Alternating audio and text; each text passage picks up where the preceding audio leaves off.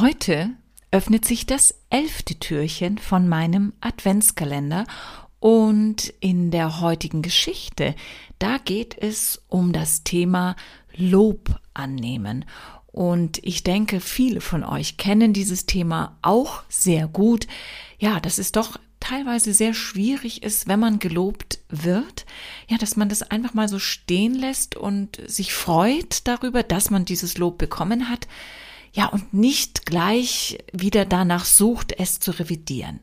Ja, und Ajahn Brahm hat diesbezüglich auch eine schöne Geschichte geschrieben und die möchte ich euch jetzt vorlesen.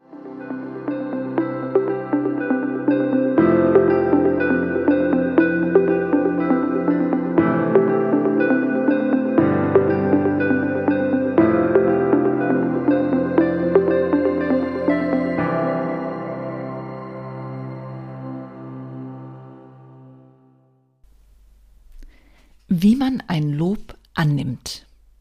2004 wurde ich mit der prestigereichen, nach dem 14. Premierminister Australiens benannten John Curtin Medaille ausgezeichnet. Diese Medaille wird Menschen verliehen, die sich in Australien durch Weitblick, Führungsstärke und soziales Engagement hervorgetan haben. Die feierliche Verleihung der Medaille fand an der Curtin University in Perth statt. In einer kurzen Dankesrede sagte ich, dass mir die Verleihung dieser Medaille eine große Ehre sei, dass sie mich aber auch überrascht hätte, da es in Australien zahllose Menschen gebe, die der Gesellschaft viel größere Dienste geleistet hatten als ich. Außerdem hob ich die immense Unterstützung all jener hervor, ohne die ich bei weitem nicht so viel hätte erreichen können.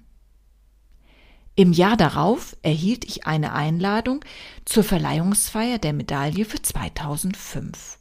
Da all die anderen zu meiner Ehrung gekommen waren, dachte ich mir, sollte ich jetzt wohl nicht weniger höflich sein und nahm die Einladung an.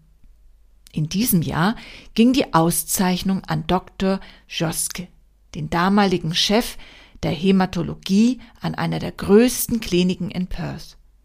Bei seiner Arbeit mit Krebspatienten war ihm aufgefallen, dass sie zwar die allerbeste Behandlung in Sachen OP, Chemo und Strahlentherapie erhielten, es um die Nachsorge aber weit weniger gut bestellt war. Also hatte er seinen gesamten Einfluss geltend gemacht, um der Krankenhausverwaltung einige Räume in der viel frequentierten Klinik abzutrotzen, in denen er dann ein Zentrum für alternative und ergänzende Therapien einrichtete. Dort konnten alle Patienten, die sich den konventionellen Behandlungen unterzogen, auch in den Genuss von Akupunktur, Fußmassage, Reiki sowie anderen gemeinhin als unwissenschaftlich betrachteten Heilverfahren kommen. Und zwar kostenfrei. Joschkes Argument? Wenn schon nicht mehr, dann würde zum Beispiel eine halbstündige Fußmassage doch zumindest bewirken, dass der Patient etwas Trost und Fürsorge erfährt und sich umsorgt fühlt. Dann setzte Dr. Joschke zu seiner Dankesrede an. Er sagte, dass ihm die Verleihung dieser Medaille eine große Ehre sei, dass sie ihn aber auch überrascht hätte da es in Australien zahllose Menschen gebe, die der Gesellschaft viel größere Dienste geleistet hätten als er. Außerdem hob er die immense Unterstützung all jener hervor, ohne die er bei weitem nicht so viel hätte erreichen können. Hey, das ist doch meine Rede vom Vorjahr, dachte ich insgeheim. Und so war es auch. Diese Rede halten die meisten Leute, wenn sie öffentlich ausgezeichnet werden. Was Dr. Joschke betraf, war ich fest davon überzeugt, dass er die Anerkennung, für die die John Curtin Medaille steht, absolut verdient hatte. Und das brachte mich auf den Gedanken, vielleicht, ich meine, es wäre ja immerhin denkbar, habe ich meine Medaille im Vorjahr auch verdient. Viele hochintelligente Akademiker hatten sich intensiv mit meiner Arbeit und ihren Ergebnissen befasst und waren zu dem Schluss gekommen, dass ich der Auszeichnung würdig sei. Und was sollte mir nun das Recht geben, ihr weises, gut begründetes Urteil anzuzweifeln?